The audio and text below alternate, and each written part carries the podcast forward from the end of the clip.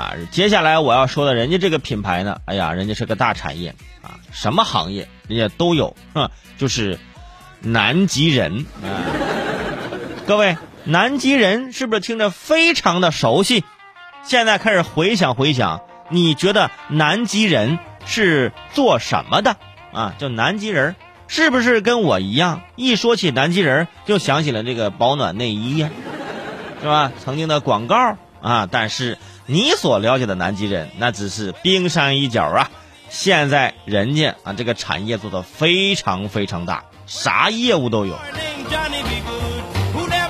你脑子里可能南极人是卖内衣的，而事实上，只要商家肯付授权费，世界万物皆可南极人。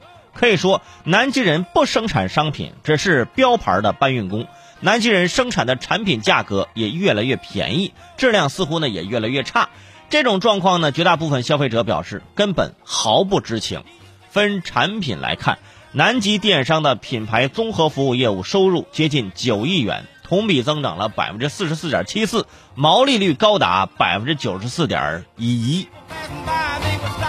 真的，大家去这个淘宝上去看一看，什么南极人的汽车坐垫、南极人泡脚桶，是吧？南极人足浴盆，只要商家肯付授权费。万物皆可南极人买个十块钱蚊帐，上面都写着南极人，我就琢磨着，南极它也没蚊子呀。最厉害的还有纸尿裤呢，南极人纸尿裤，你想想，南极人纸尿裤，咱保暖加绒加厚吗？啊？有朋友说了，哎，怎么现在南极人是这样的南极人了啊？不知道了吧？是吧？跟大家讲一讲这个南极人发展的这个路线和历史啊。据了解啊，据我的了解。二零零七年四月啊，南极人就是借壳上市，变成了南极电商，这就是南极人的转折点。之后，南极人是砍掉了所有的生产线，卖掉了所有的工厂，彻底走上了品牌授权的商业模式。作为传统的制造业，南极人的转型可以说是非常成功。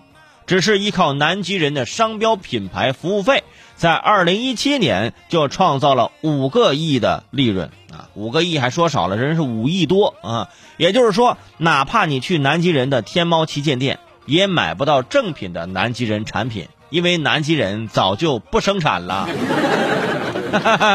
是不是没想到啊？人家只剩下一个商标啊，给你授权，然后赚钱了。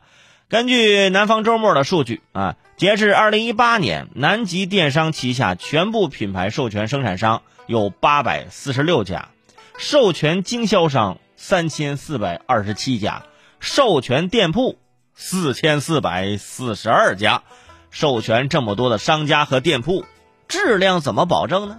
啊，这恐怕不是南极人所想的。所以，南极人啊，已经没有内衣。啊，恒源祥也没有羊了，是吧？啊，于兆林和北极绒现在只是个牌子，但是品牌授权也不是什么新鲜事儿，是吧？迪士尼呢就是品牌授权的鼻祖，包括我们熟悉的阿迪达斯、耐克等品牌啊，他们的产品呢啊也都不是自己生产的，他们只负责贴牌儿。只不过这些国际品牌很注重保护自己的品牌权益，都有品控标准。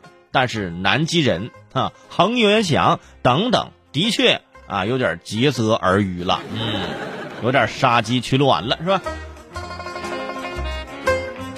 不过对于我们来说啊，保暖内衣，呃，也不好从网上分辨。你会发现，所有的保暖内衣都写着加绒加厚，除了大红色、紫色啊，就是黑色和玫红色。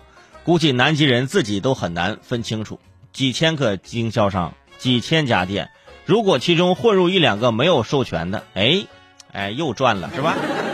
打官司啊，赔啊！